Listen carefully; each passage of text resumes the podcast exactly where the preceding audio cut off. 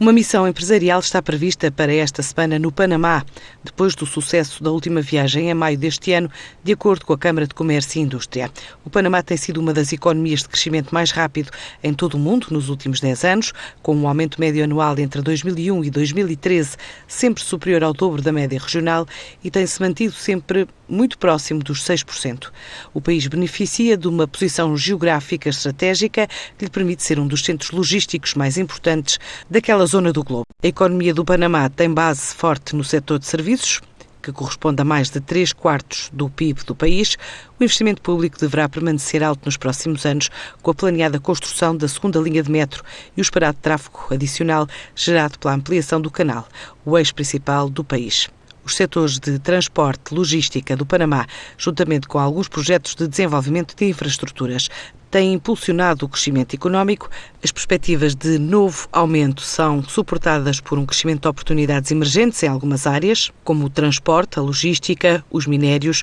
os serviços financeiros, o turismo. Também nos setores da construção, energia, saúde, tecnologia e agroalimentar haverá boas oportunidades a explorar pelas empresas portuguesas. A Câmara de Comércio e Indústria diz que se pretende com esta missão proporcionar aos empresários um conjunto de oportunidades.